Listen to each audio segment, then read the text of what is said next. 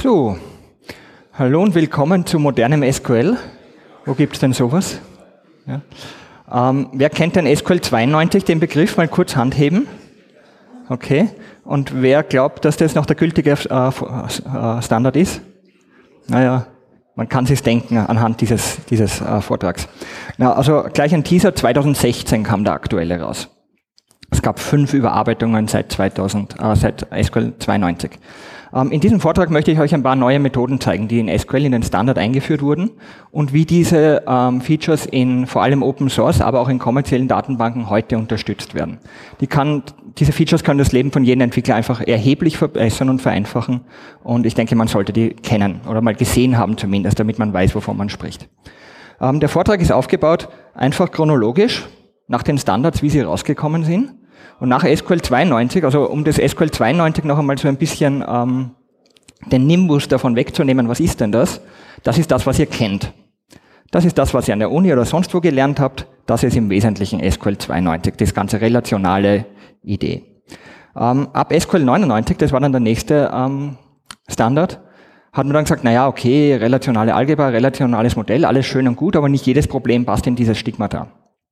Und da hat man dann einfach gesagt, naja, warum bauen wir in SQL nicht einfach noch andere Sachen ein, die jetzt vielleicht gar nicht relational sind.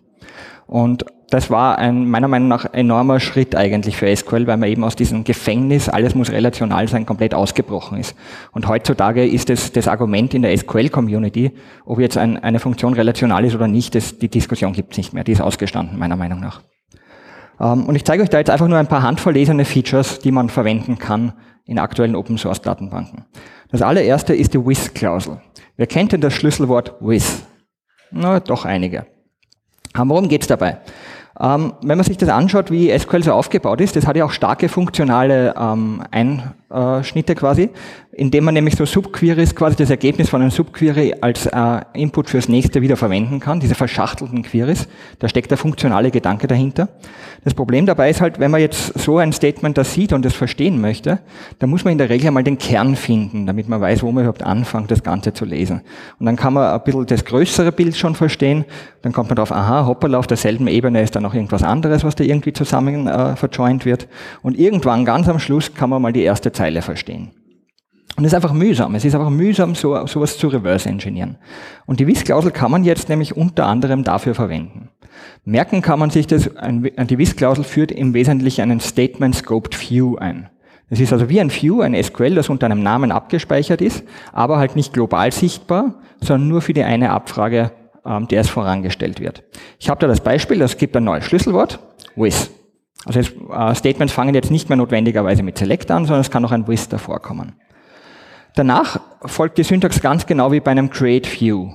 Man gibt dem Ding mal einen Namen, in meinem Beispiel A.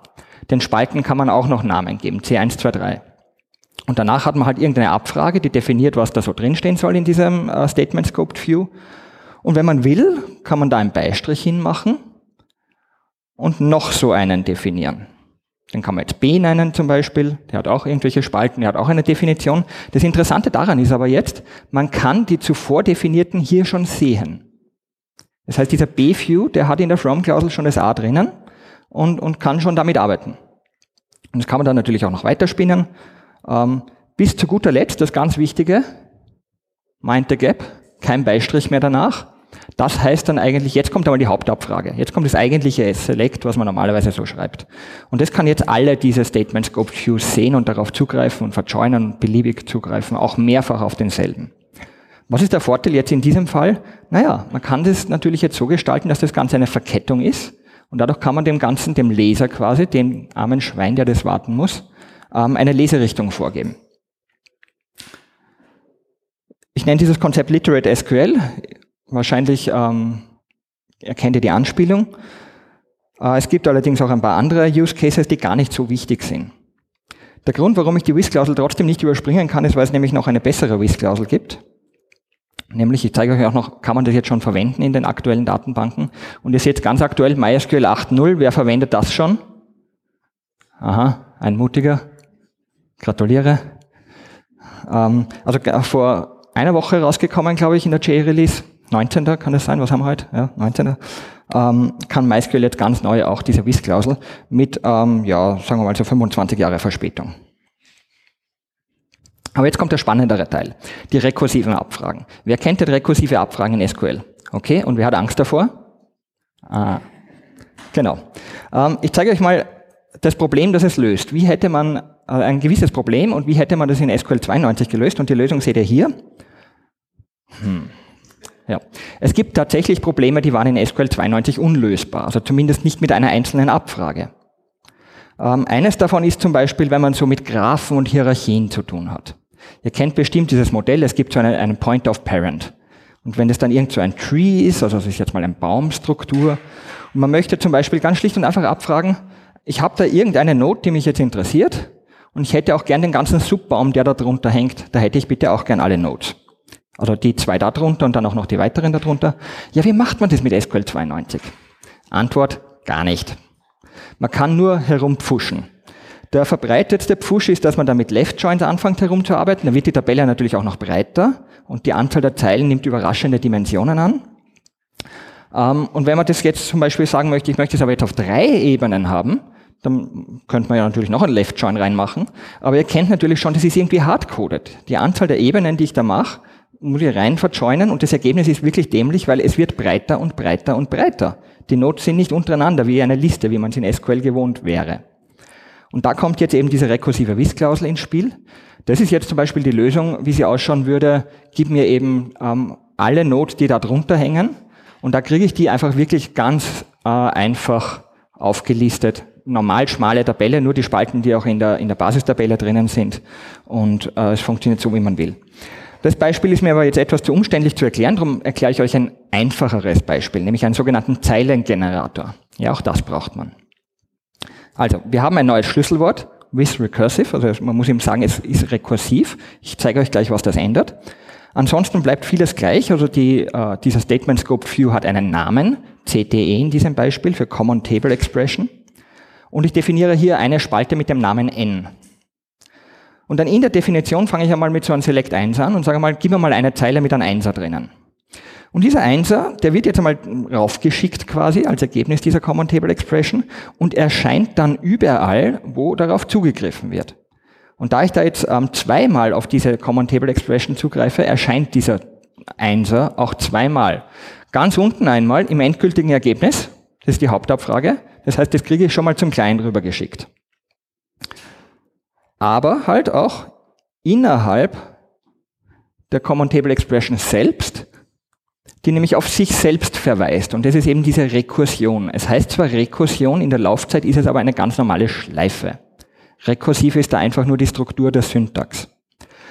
Naja, und jetzt, jetzt läuft dieses Query da so und sieht, okay, da kommt der Zeile daher, der, der Werklausel entspricht, weil 1 ist kleiner als 3, daraufhin wird der Select ausgeführt, sprich um 1 erhöht, es wird ein Zweier draus gemacht und das Spiel beginnt von vorne. Und das ist da, wo wir die Schleife haben. Und plötzlich können wir, können wir Schleifen, allgemeine Schleife in SQL programmieren. Und was diese Schleife hier jetzt macht, ist die, die schleift halt so vor sich hin. Also man kann auch Killer-Loops damit bauen. Ähm, bis halt hoffentlich jemand vorsichtig genug war, eine Abbruchbedienung einzubauen. Äh, und dann, wenn da mal der Dreier daherkommt, dann, dann passt es nicht mehr und daraufhin hört das ganze Werkel auf zu funktionieren, weil einfach keine Zeilen mehr produziert werden. Und das ist eigentlich eh schon, wie es funktioniert. Alle anderen Anwendungen funktionieren letztendlich nach diesem Muster. Auch die vorherige. Kann man das Ganze verwenden in modernen SQL-Datenbanken? Ja, natürlich, sogar in den ähm, Nachzüglern wie MySQL. Gut, das war also die WIS-Klausel und die, die, rekursive Anwendung. Alles, was man damit machen kann, sind so Sachen eben wie alles, was mit Graphen zu tun hat, herumsuchen. Man kann die ganzen Dijkstra-Algorithmen implementieren, alle direkt in der, in, der, in der Datenbank ein Query hinschicken, Ergebnis zurückkriegen, happy sein. Dann kommen wir zum nächsten Feature, das ich euch zeigen möchte. Grouping Sets. Wer kennt denn das? Aha. Ein, zwei Streberhammer. Was ist denn das Problem? von, von SQL 92 eigentlich. Oder eines der Probleme. Und zwar, es gibt so die Group-by-Klausel. Damit kann man sagen, also fasse mir alle Zeilen mit demselben Wert in diesen Spalten zusammen. Aber naja, davon hat man halt nur eine pro Statement. Und manchmal möchte man so komische Reports haben, wo zum Beispiel die, äh, die, die Verkaufszahlen draufstehen in sowohl monatlicher Auflösung als dann vielleicht auch nochmal eine jährliche Totalzeile. Naja, was macht man? Alles kein Problem. SQL ist composable. Selbst SQL 92 war composable. Wie Lego-Steine kann man es zusammenbauen. Also, was macht man? Man schiebt es da drunter, baut Union All dazwischen, ergänzt halt die Spalten mit Nullen, damit es dieselbe Form hat, die Tabelle, die da zurückkommt. Und es funktioniert wunderbar. Also das linke da wäre jetzt gemeint gewesen. Hm. Ja. Und es funktioniert wunderbar. Und das ist SQL 92, kann man machen. Ihr könnt euch vorstellen, wie es performancemäßig läuft. Es werden halt beide Statements ausgeführt. Und jetzt gibt es eben neu, seit SQL 99, die Grouping Sets. Man kann also in der Group by Klausel sagen, hey du, ich würde gerne auf dieselben Daten mehrere Gruppierungen durchführen. Und hier in dem Fall habe ich also eine Gruppierung definiert auf Jahr und Monat wie zuvor und die zweite nur auf Jahr. Und die linke und die rechte Abfrage, die sind hundertprozentig äquivalent. Da gibt es keine, keine Abweichung. Das Einzige ist, die ist schneller und kleiner. Das sind im Wesentlichen Grouping-Sets. Man kann da so viel reinschreiben, wie man will. Man kann auch sagen, gruppieren wir nochmal über alles. Man kann also die leere Klammer auch in den Grouping-Sets-Klausel drinnen haben. Dann kriegt man noch einmal die, die Gruppierung über alles. Kann man das Ganze jetzt verwenden in modernen Datenbanken? Naja, das ist schon ein bisschen durchwachsen, muss ich sagen. Aber Postgres kann das wunderbar. Das ist einmal die gute Nachricht. Ähm, mit MySQL und MariaDB, die können so ein bisschen. Die können das Rollup, aber sonst eigentlich auch nichts. Aber das ist auch schon das, was man am häufigsten braucht. Also warum nicht verwenden, falls man den Fall mal hat. So, und da habe ich mir jetzt wirklich nur zwei Features, nämlich das WIS und das Grouping Set aus dem SQL 99 rausgesucht. Es gibt da sehr, sehr, sehr viel mehr. Aber Zeit ist begrenzt. Darum springe ich jetzt gleich zum nächsten, zum 2003er. Und der war schon wieder so ein riesen Gamechanger. Und eine meiner Lieblingsfeatures, es ist eine ganz eine Kleinigkeit, aber es ist so, so toll. Ähm, Wirklich, Kleinigkeit. Filter. Wer kennt die Filterklausel? Das ist jetzt ein Schlüsselwort in SQL. Ja, immer die Streber. Ähm, bevor ich euch die Beispiele zeige, möchte ich euch etwas in Erinnerung rufen, was ihr alle vielleicht irgendwann mal gehört habt, aber garantiert wieder vergessen habt. Die ganzen Aggregatfunktionen, die man von SQL 92 so kennt, Sum, Min, Max und so weiter, die ignorieren Nullwerte. Ja? Sei mal dahingesagt, weil gleich brauchen wir es. Ähm, was ich da jetzt aufbaue, ist eine Abfrage, ähm, so ein typisches Pivot-Problem. Nicht? Ich habe lange, eine lange Tabelle und würde das gerne so ein bisschen rotieren. Ganz konkret möchte ich da jetzt etwas aufbauen, wo ich pro Jahr aus Verkaufszahlen eine Zeile erhalte und pro Monat eine Spalte. Das ist eben diese Rotierung, dieses pro Monat. Und ein guter Anfang ist immer, wenn man eine Zeile pro irgendwas haben möchte, dass man Group by dieses sagt, Jahr in meinem Fall. Damit ist mal sichergestellt, dass eine Zeile davon pro Einheit rauskommt. Die Frage ist jetzt, wo kriegen wir jetzt die Spalten her? Und da schaut die SQL 92 Lösung so aus, dass man einen Case-Ausdruck, das ist also quasi wie ein if, ähm, innerhalb der, der Aggregatfunktion verwendet und sich nur jene Werte herauspickt, die einen interessieren. Also in dem Fall, wenn ich jetzt die, die Verkaufszahlen für Jänner zusammen addieren möchte, dann nehme ich halt nur die, wo der Monat eins ist für die nehme ich tatsächlich den Umsatz heran, für alle anderen nehme ich halt zum Beispiel null heran. Das bleibt dann neutral in der Summe. Und so kriege ich einmal die Verkaufszahlen von, also die Summe über den Jänner heraus. Da gibt es natürlich eine kleine Optimierung. Bei Case kann man das else auch weglassen. Daraufhin ist else null Default und null wird ja ignoriert, wie ich schon erwähnt habe bei Aggregaten. Deswegen ist es durchaus auch üblich, das Ganze einfach nur so zu schreiben, ganz ohne else-Zeug. Aber viel besser wird's nicht. Also man muss immer diesen Case-Ausdruck in den Summen drinnen haben. Und das ist aber jetzt die SQL 2003 Lösung. Nämlich die Filterklausel kann einer Aggregatfunktion folgen. Und wie man sich erahnen kann, da steckt eine Where-Klausel drinnen, heißt es nichts anderes, bilde mir die Summe bitte nur über jene Zeilen, die auch noch zusätzlich diese Where-Klausel erfüllen. Und es ist wirklich nur eine Kleinigkeit, aber ich denke, das ist deutlich einfacher zu verstehen als das mit dem Case und mit dem else 0 und mit all diesen Sachen. Wirklich nur eine Kleinigkeit, aber aus didaktischer Sicht extrem wertvoll aus meiner Meinung nach. Ähm, das Ganze nochmal als Symbol, Symbolbild dargestellt. Ähm, das Traurige an der ganzen Geschichte ist, es ist wirklich so ein kleines Feature. Also wenn ich Datenbankhersteller wäre, das ist so ein low-hanging fruit, nicht? Kann man sich leicht ähm, ähm, ernten. Ähm, so schaut's dann aus. Postgres hat diese Frucht geerntet, alle anderen lassen sie noch reifen. Ich denke, sie ist schon überreif, aber gut. Gehen wir weiter im Programm. Also es, es, die Case-Methode funktioniert bei allen Datenbanken und ist auch nicht schlecht. Sie ist halt nur ein bisschen mühsam. Boolean. Reden wir über Boolean. In SQL ist alles ein bisschen anders. Deswegen hat ja Boolean auch drei Werte in SQL, nämlich true, false und unknown.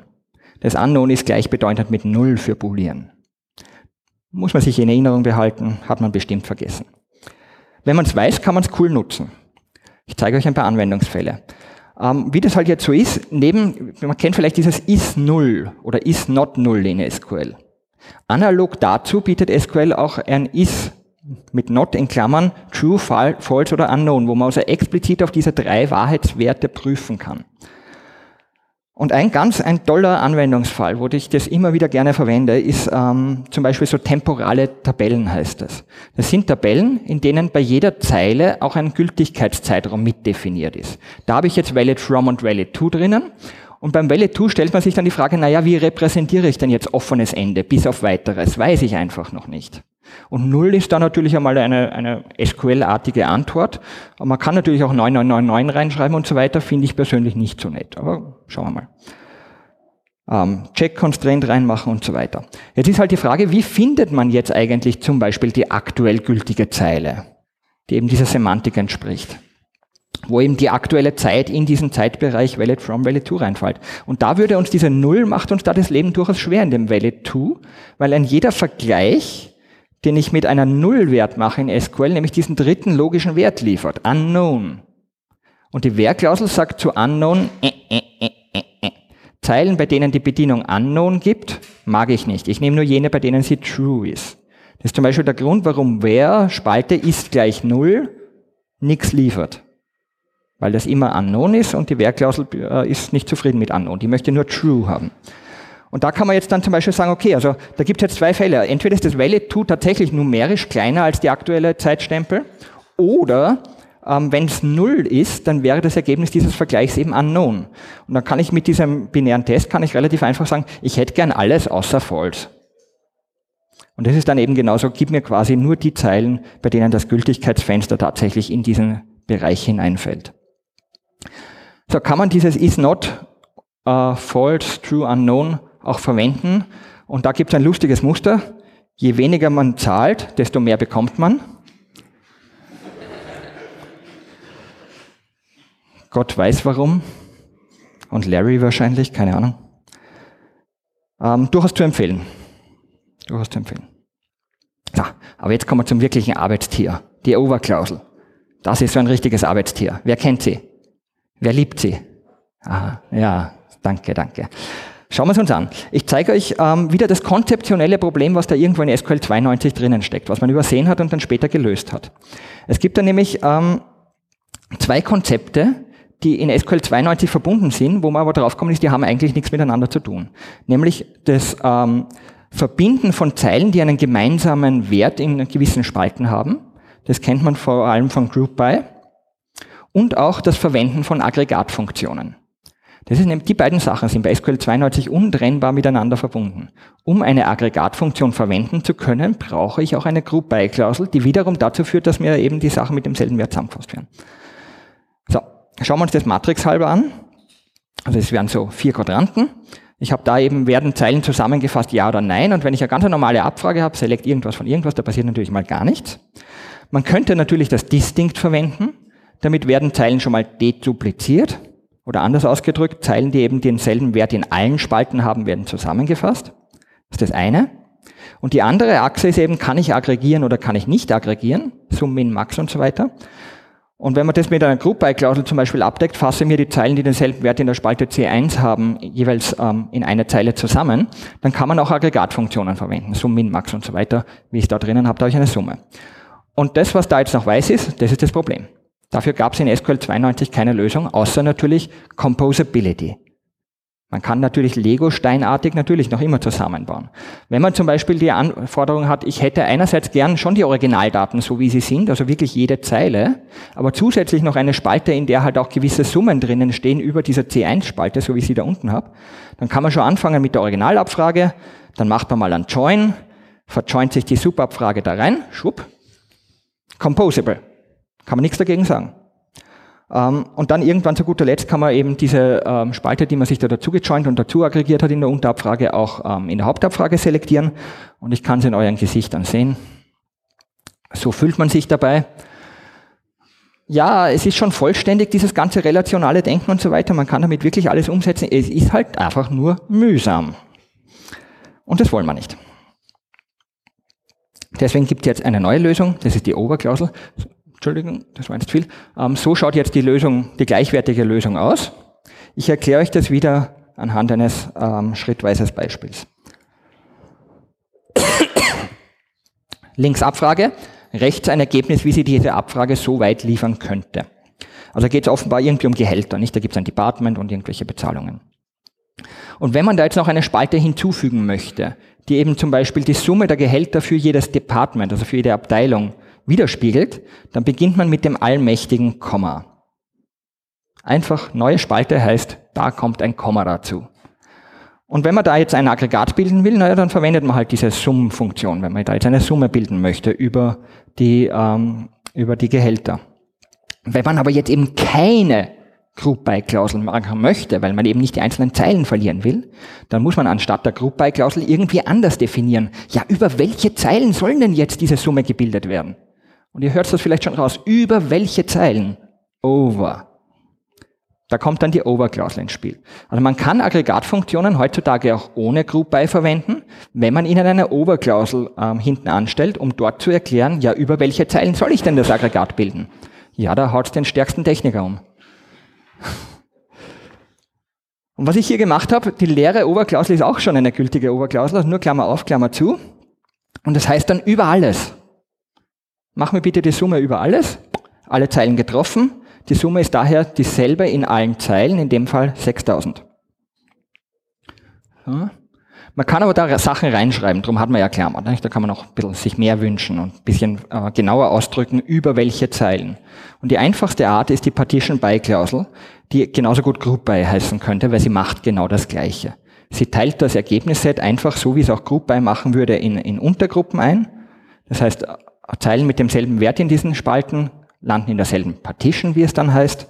Und die Summe, die dann entsteht, ähm, sieht halt jeweils nur die Zeilen dieser Partition. Und so kann ich jetzt eigentlich umsetzen, das was wir gerade vorher gesehen haben, ähm, zeigt mir die Summe der Gehälter pro Abteilung. Aber das war erst der erste Schritt. Da kann man auch noch eine Order-by-Klausel hineinschreiben. Und das ist ein bisschen überraschend, weil so Sachen wie Summe, Min, Max, die klassischen SQL 92 Aggregate, denen ist die Reihenfolge der Zeilen eigentlich egal. Weil 1 plus 2 und 2 plus 1, wir wissen, es ist irgendwie dasselbe. Trotzdem gibt es einen Anwendungsfall, der ist halt nur anders, als man es denken würde. Nämlich das sogenannte Framing. Man kann diese Bereiche, über welche Zeilen aggregiert werden, durch dieses sogenannte Framing noch weiter einschränken. Und das Beispiel, was ich euch dazu zeigen möchte, ist die fortlaufende Summe. Stellen wir uns wieder Abfrage vor, Ergebnis, wie es vorläufig rauskommen könnte. Und ich möchte euch sagen, das sind so eine Art Banktransaktionen. Nicht? Ihr haut 10 Euro rein und dann 20 Euro rein und dann 10 Euro raus und so weiter. Und die Anforderung, die wir umsetzen wollen, ist einfach, ich hätte da noch eine zusätzliche Spalte, in der die fortlaufende Summe steht. Also bei der ersten Transaktion sind es halt nur plus 10 und wenn ich dann nochmal 20 dazugebe, sind schon 30 und wenn ich was rausnehme, wird es halt wieder mehr. Wie macht man das in SQL 92? SQL 92 ist composable. Ashas ist auch richtig, aber naja. composable war die richtige Antwort. Ähm, das heißt, man kann da ja zum Beispiel eine Unterabfrage selbst in die Select-Liste reinschreiben. Die einzige Anforderung ist, diese Unterabfrage darf nur eine Spalte und eine Zeile zurückliefern, dann funktioniert das wunderbar. Und da kann man sich jetzt natürlich zusammen aggregieren, einfach alle Transaktionen quasi vor der aktuellen, inklusive der aktuellen, also kleiner gleich, und dann ist diese Anforderung umgesetzt. Hm, super. Hat man sich damals in den 70ern, 80ern gedacht, ist composable. Ähm, Jetzt habe ich da aber genau diesen Fall, den ich vorher gesagt habe, nämlich das Muster. Ich habe einerseits möchte ich eine Aggregierung durchführen, ich möchte eine Summe machen, aber andererseits möchte ich kein Group by verwenden, weil ich möchte ja nicht das alles zusammenfassen in eine Summe. Die Zeilen sollen schon erhalten bleiben. Und das ähm, geht mit dem, was ich euch bisher gezeigt habe, nicht so einfach, weil das Partition by, das grenzt die, die Blöcke, über die die Summe gemacht werden, mit einem ist gleich ab. So wie es auch Group by macht. Ähm, deswegen dieses kleine Gleich, was wir da drin haben, das kann ich nicht so direkt darstellen mit dieser Partition by Klausel. Aber natürlich, da kommt jetzt das Framing und das Ordering ins Spiel. Fangen wir wieder an. Logischerweise, wir wollen eine Summe und wir wollen sie bilden über, ja, über was? Naja, bevor ich dir das erklären kann, über was ich die Summe bilden möchte, muss ich dir erstmal sagen, von welcher Reihenfolge ich eigentlich spreche. Weil diese Transaktionen, da haben eine gewisse Chronologie. Und natürlich sollen die davor mit aggregiert werden und nicht die danach. Das heißt, ich muss der Datenbank erst sagen, im Rahmen dieser Definition, welche Zeilen werden jetzt aggregiert, vereinbaren wir jetzt mal, das ist die Reihenfolge, von der wir reden. Sagen wir mal chronologisch quasi oder halt nach ID.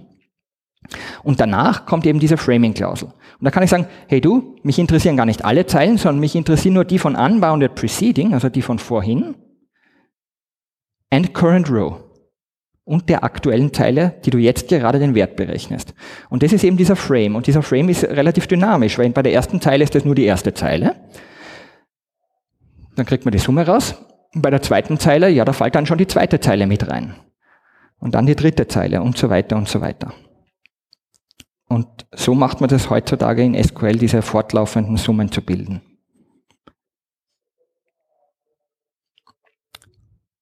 Was mir aber jetzt passiert ist, ich habe vergessen, da gibt es auch noch eine Account-Spalte. Das heißt, ich habe jetzt die äh, Apfel und Orangen quasi zusammengezählt, dein Konto mit seinem Konto. Ist vielleicht nicht das Gescheiteste. Aber man kann das natürlich noch immer kombinieren mit der Partition-By-Klausel. Damit ist das einmal vorpartitioniert und die Partition-Grenzen werden niemals durchbrochen. Das heißt, diese ganze Reihenfolge und all das, das gilt nur noch innerhalb einer Partition und dann kommen auch da die Summen quasi raus pro Konto, die fortlaufende Summe. Also es ist eine ganz wichtige Anwendung dieser ähm, Order-by-Klausel im Over, um eben zu definieren, ich hätte doch gern weniger Zeilen, als in der Partition drinnen sind, jetzt gerade in dieser Summe drinnen. Es gibt aber auch noch eine andere Anwendung. Es sind nämlich auch noch neue Funktionen gekommen, die verwendet werden können. Das sind so Row Number, Rank, Dance Rank und so weiter, sind so Rangfunktionen letztendlich. Die kann man jetzt eigentlich auch verwenden. Da sagt man dann auch nachher Over und dann ein Order by und dann entsprechend dieser Reihenfolge, die wievielte Zeile ist denn das, kann man da rausholen. Ja, was sind die Anwendungsfälle für Over? Also immer, wenn ihr ein Aggregat braucht, ohne Group by verwenden zu wollen, unbedingt an die Over-Klausel denken. Fortlaufende Summen, Moving Averages kann auch sein between three rows following and three rows preceding. Moving Average über sieben Werte. Ähm, die Rangfunktionen, zum Beispiel Top N pro Gruppe, gibt mir die äh, besten drei, die Bestseller von jeder Produktkategorie quasi. Und Self-Joins vermeiden. Also wer heutzutage noch Self-Joins macht, der hat was verpasst gehört sich nicht mehr. Gut, da steht das nochmal zusammengefasst. Ähm, kann man es verwenden? MySQL 8 ist echt erwähnenswert in dieser Hinsicht. Also die sind jetzt irgendwie aus der Steinzeit ähm, da zu uns teleportiert worden. Und ja, man sieht also, andere Datenbanken können es auch, nicht alle. SQLite hat da halt ein bisschen einen anderen Use Case, das ist nicht so im Data Warehousing drinnen. Aber mittlerweile kann man sagen, alle äh, gängigen Open Source Datenbanken, die so im kleinen Servermodell sind, können das. Und dieses Tool, dieses Window-Funktionen, das ist so unheimlich toll, dass sogar die NoSQL-Leute das gemacht haben. Da habe ich euch ein paar rausgesucht. Es gibt noch mehr. Google BigQuery kann es. Es können wirklich sehr, sehr viele. Wer die Oberklausel nicht kennt, kennt SQL nicht. Punkt. Es war jetzt wiederum nur ein Feature eigentlich rausgepickt, oder zwei, ähm, aus 2003er Release. Es gab dann auch die 2006er, die habe ich heute übersprungen. Das liegt nur daran, ja, ich mag die nicht so sonderlich. Ähm, was ist dann mit 2011 gekommen? Kleine Überraschung, noch eine Ergänzung zur Over-Klausel. Dass wir darauf kommen, die können wir noch cooler machen.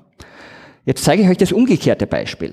Stellt euch vor, wir haben die, die, die, ähm, die, die Account, na, wie sagt man auf Deutsch, Balance, den Kontostand und wollen jetzt umgekehrt die Differenz zum vorherigen Kontostand wissen. Also was ist jetzt die Differenz zwischen den ersten beiden Zeilen? Aha, 40 und minus 20 und so. Wie macht man das mit SQL 92 oder eigentlich mit SQL 99? Weil jetzt zeige ich euch auch gleich, ähm, sogar 2003 ist das schon, Entschuldigung. Also man, ich zeige euch jetzt ganz kurz, wie man das machen könnte. Man kann die Zeilen nummerieren, man kann das in so eine WIS-Klausel reinpacken. Man kann dann drunter ähm, eben darauf zugreifen, dem einen Alias geben, das ist die aktuelle Zeile, Current Row. Dann kann man einen Self-Join machen. Dann hat man das Ganze noch einmal nebeneinander. Wenn man dann aufpasst, dass man die Join-Klausel schön verschiebt, dann verschieben sich die gegeneinander. Und plötzlich hat man den jetzigen mit dem vorigen nebeneinander und kann endlich die Differenz bilden. Das Differenzbild muss man natürlich noch aufpassen auf die, auf die Null, die da drinnen ist, dass die dann auch auf eine Null gemappt wird, weil sonst kriegt man wieder die, die NULL anstatt der Zero raus. Und das ist jetzt noch nicht einmal die schlechteste Lösung. Das ist eigentlich ein Anwendungsfall für die WIS-Klausel, wo man eben das nummerieren und die dann zweimal verwendet, ist nicht die schlechteste Lösung, muss ich sagen. Aber mir gefällt die aktuelle doch irgendwie besser, weil da kann man einfach sagen, lag, balance, over, order by irgendwas. Und dann ist es ganz genau das. Es hinkt hinterher um eine Zeile. Gib mir doch bitte den Wert der Spalte Balance, wenn du das Ganze sortierst nach ähm, oder bei x und weil es lag ist, ist es die um eins hinterher hinkt. Und das ist ganz genau das, was man will. Ich möchte einfach nur den, den, aus der vorigen Zeile quasi den Wert haben und da kann ich jetzt die Differenz bilden. Ähm, brauche ich nicht mehr self-joinen und composable und was weiß ich was alles. Es gibt natürlich auch Lead, also man kann quasi in die Zukunft schauen, wenn man so will. Die nehmen auch Argumente, also man kann nicht nur auf eine Zeile in die Zukunft schauen, man kann auch sieben Zeilen oder 42 Zeilen in die Zukunft schauen. Erster Wert, last, äh, letzter Wert und so weiter und so weiter. Kann man es verwenden? Ja, auch das ist jetzt in SQL, äh, MySQL dann schon drinnen, obwohl es in einen späteren Standard gekommen ist. Gut, dann komme ich noch zu etwas, das habe ich heute schon ein bisschen angerissen. Ähm, System Versioning, wer kann sich darunter was vorstellen? Temporale Tabellen, nicht temporär, sondern temporal. Wer kennt Star Trek? Ja. Temporale Anomalien, nicht? an das muss man denken. Sind die besten Episoden. Ähm, Okay, also darum geht es. Es geht nicht um temporär, also nicht irgendwas kurzfristig irgendwo abspeichern, sondern es geht um temporal, das heißt versioniert letztendlich, steckt ja auch da drinnen, historisiert. Ich zeige euch wieder, was war der Kritikpunkt oder was ist das Problem von SQL 92 in dem Bereich. Wenn man so ein Insert, Update oder Delete macht, also vor allem Update und Delete, dann ist es halt destruktiv. Das alte, der alte Zustand ist verloren gegangen. Wenn ich da drüber schreibe, das ist weg zwar normal so, aber ja, es steht manchmal in der Kritik. Manchmal hat man halt so Stammdaten, da würde man auch noch gerne wissen, wie war das vor zwei Tagen. Und das kann jetzt, ähm, kann jetzt SQL, ist in den SQL-Standard selbst eingebaut worden, dass man das äh, besser machen kann. Und zwar kann man für jede beliebige Tabelle, kann man so definieren, so quasi das Zeitfenster, wie ich es bei den Preisen vorher hatte. Diese Zeile war gültig von und bis. Man muss der Datenbank schon sagen, du bitte generier mir die Sachen. Die möchte ich nicht, nicht ich dir sagen müssen, sondern die nimmst, schaust halt auf die Uhr und stellst die richtigen Werte ein. Dann fasst man diese beiden Spalten noch in eine logische Einheit, die genannte Periode zusammen. Das ist halt einfach nur, ja, was halt so ist. Und ganz hinten sagt man noch with System Versioning. Und bumm, Magie. Wenn man einen Insert macht, auch wenn ich diese Spalten, diese Start-TS und End-TS nicht erwähne, werden sie natürlich korrekt befüllt. Das heißt, die schaut auf die Uhr und sagt, okay, jetzt wurde diese Zeilenversion erfunden. Die End weiß man noch nicht. Steht noch nichts drin. Wenn ich jetzt einen Update mache, uh, da sind plötzlich zwei Zeilen. Das Endzeitpunkt von der alten Version wird quasi gesetzt und das ist auch gleichzeitig der Beginnzeitpunkt der neuen Version. Und wenn man dann zu guter Letzt ein Delete macht, ihr erahnt es, wird halt einfach nur der Endzeitpunkt gesetzt. Das heißt, die Daten sind physisch alle noch da. Aber wenn man jetzt einfach da mal reinschaut mit so einem Select-Stern from T, nachdem sie gelöscht wurde, sieht man es trotzdem nicht. Das Zeug ist nämlich transparent. Da braucht ihr genau gar nichts machen. Ihr braucht das nur einmal aktivieren und eure Applikation merkt es nicht. Wofür hat man es dann, wenn man es nicht merkt? Naja, natürlich gibt es eine explizite Syntax dafür. Da kann man dann sagen, auf Tabellenebene kann ich jetzt sagen, so, bei dieser Tabelle T, die hätte ich jetzt gern bitte zu diesem Zeitpunkt, wie sie war, und dann kriege ich auch als Ergebnis so, wie sie war. Und das ist dann schon relativ bequem.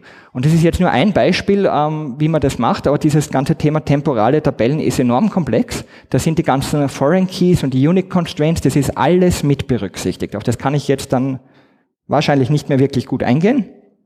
Aber das ist wirklich einer der großen Durchbrüche, weil meiner Meinung nach war ja das relational, ein, ein Problem, das uns das relationale Modell eingebrockt hat, war eben dadurch, dass man alles zentral hatte, nämlich zum Beispiel Kundenstammdaten, alle zentral in einer Tabelle, damit es nicht mehr divergieren kann. Das Problem war, manchmal wollte man es divergierend haben, nämlich wenn für eine alte Bestellung eine alte Lieferadresse ähm, noch irgendwie ersichtlich sein sollte dann war das bei äh, Pain in the Ass, sagt man da so schön. Aber man musste es halt selber lösen. Es war mördermühsam. Jetzt kommt ein bisschen die Ernüchterung. Kann man das schon verwenden? Naja, noch nicht ganz. Aber ihr seht da das Ping-Pong. Die MariaDB-Leute arbeiten daran. Das ist in der aktuellen Beta 10.3 ist es schon drinnen. Also man kann es zum Beispiel runterladen und schon mal damit spielen. In Produktion würde ich es noch nicht verwenden. Ähm, warum zeige ich euch das? Weil es nur in einer Datenbank drin ist. Erstens, weil es saugeil ist. Und zweitens, weil meine Hoffnung ist, dass das quasi das Ganze ein bisschen entzündet und da die anderen Datenbanken nachziehen. Mit Blick natürlich auf MySQL, weil das kann man sich irgendwie nicht gefallen lassen, dass da der ursprüngliche Gründer jetzt da vorausgaloppiert und Features einführt, die MySQL nicht hat. Temporale Tabellen ist noch ein viel größerer Punkt, ähm, findet man dann auch auf den, auf den die Slides, die online sind, noch viel, viel mehr dazu. Gut, eingangs schon erwähnt, SQL 2016 ist der aktuelle Standard. Dazu kann ich euch aus Zeitgründen jetzt nicht viel sagen, oder nicht nur aus Zeitgründen, sondern auch aus Implementierungsgründen. Ähm, da ist so gut wie nichts bisher verfügbar in Open Source Datenbanken. Ähm, die Überschriften, die da drinnen sind, sind JSON. Relativ coole Features, wie man zum Beispiel ein, ein JSON-Dokument in eine Tabelle überführt, also im Sinne von etwas, was aus, aus Spalten und aus Zeilen ähm, besteht und dann einfach ganz normal bearbeiten kann mit SQL, aber natürlich auch umgekehrt, wie man Tabellen in JSON-Dokumente überführt, eben auf eine Standardart und Weise. Row Pattern Matching, was heißt das? man stelle sich vor, man hätte sowas ähnliches wie Regular Expressions und könnte die aber über Zeilen anwenden, um Muster in Zeilen zu erkennen. Zum Beispiel Börsenkurse, da irgendwelche Muster rauskriegen. Oder so ganz typische Sachen sind Zusammenfassen von zusammenhängenden Events. Stellt euch vor ein Logfile oder Clickstream oder so und alles, was binnen 15 Minuten Intervall passiert, zählt quasi zur selben Session und alles, was diese 15 Minuten überschreitet, zählt nicht mehr zur selben Session. Das kann man jetzt mit so einer Art Regular Expression da reinschreiben. Ist auch ein saugeiles Feature. Noch ein paar andere Sachen. Dazu habe ich einen Blogartikel geschrieben. URL findet ihr da, da sind die Sachen dann noch einmal im Detail erklärt. Ähm, wie gesagt, so gut wie nichts davon ist in Open Source Datenbanken verfügbar per heute. Und auch in den anderen Datenbanken nicht so sonderlich äh, weit verbreitet. Das ist halt noch ja, zwei Jahre her. Was ist jetzt die Moral aus der Geschichte? Ich habe euch da irgendwelche willkürlich selektierten Sachen aus neueren SQL-Standards gezeigt. Das ist bitte ein internationaler Standard, ISO 9075. Ähm, das ist nichts Unanständiges, dass man diese Sachen verwendet. Die sind sehr, sehr gut durchdacht, mittlerweile sogar in den schlechtesten, da in MySQL verfügbar. Ähm, Entschuldigung, ich habe da was im Hals. ähm, man sollte es nicht ignorieren, meiner Meinung nach. Sehr, sehr oft wird SQL heutzutage verteufelt oder gerade das relationale Modell. Wir kennen ja auch alle das Passwort NoSQL. Aber witzigerweise die Argumente, die NoSQL aufbringt, nämlich nicht alles ist ein relationales Problem, hat der SQL-Standard schon im Jahre 1999 adressiert. Oder zumindest begonnen zu adressieren. Also finde ich das relativ interessant, dass man das bis heute irgendwie nicht durchgedrungen ist in die Entwicklergemeinde. Ähm, Darum möchte ich euch in Erinnerung rufen. SQL hatte eine Evolution hinter sich und sie geht noch immer weiter. Es werden weitere Standards kommen. Und es ist definitiv über das relationale Modell hinausgewachsen. Die Wissenschaftler, die relationalen Puristen werden sicher sagen, so von wegen, SQL war ja nie relational, weil Nullwerte, um Gottes Willen, wo gibt's denn sowas? Ja, sage ich dazu, ja, weil SQL ist kein akademisches Tool, das ist ein Tool, mit dem man die Scheiße erledigt, kurz gesagt. Das ist etwas, das ist ein Industrietool. Und diese industriellen Bedürfnisse wurden in den aktuellen Standards, denen wurde äh, äh, Gerechtigkeit äh, quasi zugeführt. Wenn ihr SQL noch immer wie vor 25 Jahren verwendet, na nona nicht macht das dann falsch. Ja, ich weiß, ihr habt das so an der Uni gelernt und das ist ja also relationale Modelle und COD und was weiß ich was alles und also composable und wissenschaftlich, ja, ja, ja, ja, ja, aber es ist halt nicht praktisch. Und ganz wichtig, bevor man irgendwie denkt, SQL kann das nicht, überprüft das lieber mal. Wahrscheinlich seid ihr, liegt ihr damit falsch mit dieser Aussage. Lasst euch das nicht mehr so einfach einreden. SQL kann dieses oder jenes nicht gut lösen. Wahrscheinlich ist es falsch. Es gibt noch immer ein paar Sachen, die nicht so gut gelöst werden, aber ich denke, an einen Profi kann man die Erwartung stellen, bevor du sowas glaubst, überprüfst mal lieber. Weil, wie gesagt, aus meiner eigenen Erfahrung kann ich euch sagen, meistens ist es falsch. Also bitte seid ein bisschen mehr offen da dem Gedanken, ähm, ich schaue mal lieber nach, ich google mal lieber ein bisschen länger, anstatt dass ich ähm, glaube, SQL 92 ist noch immer der Stand der Dinge. Ja, das war meine ganz, ganz kurze Geschichte über was sich da so getan hat. Wie gesagt, einige Features herausgezogen. Wer bin ich? Wir haben dann auch noch Zeit für Fragen. Markus Wiener mein Name. Ähm, ich mache Training und, und schreibe Bücher und so weiter. Das ist gar nicht so interessant. Das Interessantere ist mehr das Eichhörnchen. Wem ist dieses brillante Eichhörnchen aufgefallen? Ah. Und wer hat das schon mal gesehen? Ja, use the index look, meine Webseite. Das ist das Logo, da geht es um Datenbankindizierung. Es gibt ja hier auch die Bierdeckel dazu und auch ähm, Sticker und so weiter. Das war mein erstes Projekt, wo ich mir gedacht habe, da gibt's was, da habe ich eine Geschichte zu erzählen, nämlich Datenbankindizierung aus Sicht der Entwickler, die ich einfach erzählen wollte und habe das auf eine Webseite gestellt, aus der ich dann später ein Buch gemacht habe.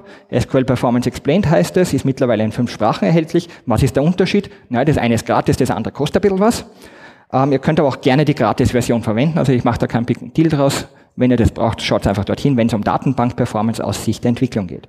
Und mein neues Projekt ist eben ganz ähnlich gelagert. Ich möchte jetzt eben auch wiederum den Entwicklern da einen besseren Zugang zu modernen SQL-Features geben. Insbesondere mit diesen Verfügbarkeitsmatrizen, die ihr da schon also angedeutet gesehen habt, kann denn meine Datenbank das auch wirklich? Und dieses Projekt nenne ich jetzt modernsql.com. Ähm, da gibt es auch ein Logo dazu, gibt es auch Sticker. Bedient euch. Ansonsten habe ich noch ein paar Minuten Zeit für Fragen.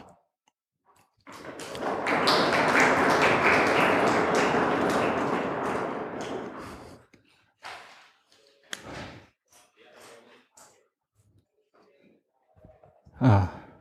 Wer hat eine Frage? Ansonsten komme ich mit Fragen. Das ist immer ganz schrecklich. Ah, Gott sei Dank. Danke. Ah, kannst du das ähm, vielleicht einmal genauer definieren, was das relationale Modell bedeutet, weil es da, glaube ich, ja. Missverständnisse gibt? Ja, also, das, die, also eigentlich geht es dabei um die erste Normalform. Und in der ursprünglichen Definition hat bei der ersten Normalform eine jede Zelle einer Tabelle, also der Schnittpunkt zwischen Zeile und Spalte, einen atomaren Wert zu beinhalten. Und dieses Modell hat man eigentlich aufgegeben. Also zum Beispiel, es gibt jetzt einen Typen in, in SQL seit 99 schon, der heißt Array. Da kann man also mehr als einen atomaren Wert reinschreiben. Man kann Dokumente abspeichern. JSON ist ein Beispiel. XML ist ein Beispiel.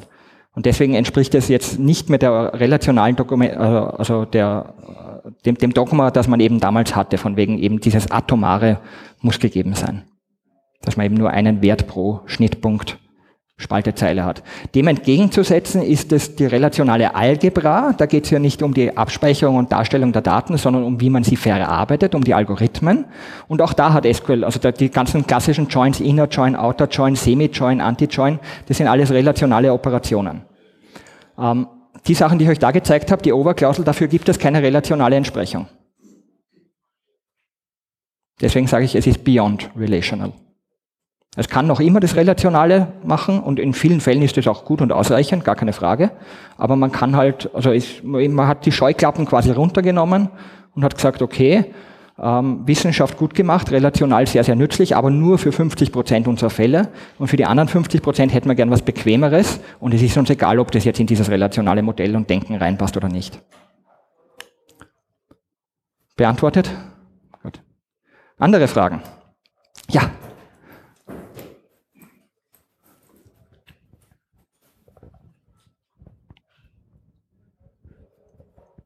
Ja, vielen Dank für den Vortrag auf jeden Fall. Ähm, diese temporalen Tabellen, wann kann man erwarten, dass die einer der ähm, Open Source äh, Datenbankanbietern die implementieren wird? Naja, MariaDB hat es de facto schon. Also da gibt es schon eine Beta, kannst du runterladen, okay, funktioniert. Okay, Beta-Status. Ähm, ich, ich, möchte nicht spekulieren, aber ich glaube, es wird nicht mehr ewig dauern, bis MariaDB dann mal GE ist. Also, aber bei MySQL habe ich mich da auch geirrt. Also ich habe schon vor eineinhalb Jahren behauptet, 8.0 kommt bald. Letzte Woche war es soweit. Ähm. Ich finde das sehr spannend, weil das Problem ist mir durchaus bekannt und wir haben dann ähm, mit, mittels Trigger eine andere Tabelle befüllt. Ja. Und es ist ein sehr, sehr häufiges Problem. Und, und, dieses Feature hat eine lange Geschichte. Das wollte man eigentlich schon in SQL 99 einbauen, dann haben sie sich aber gestritten und wie das halt so in Standards ist, wenn man keinen, keinen gemeinschaftlichen Nenner hat, dann lasst man es ganz weg. Jetzt dann mit 2011 äh, haben sie sich dann, war es offenbar eine andere Generation von Leuten, sagen wir mal so. Ähm, wann kommt es in Open Source Datenbanken? Also bei Postgres zum Beispiel, ich weiß, dass es die Anfrage dort sehr, sehr oft gibt. Ähm, ich werde in rund einem Monat auf der Postgres-Konferenz, auf der Entwicklerkonferenz Lobbying dafür betreiben. Eine Minute habe ich noch. Ähm, versprechen kann ich nichts. Danke. Ich habe da auch keine Insider-Information, die ich disclosen könnte. Da ist noch eine Frage. Ja.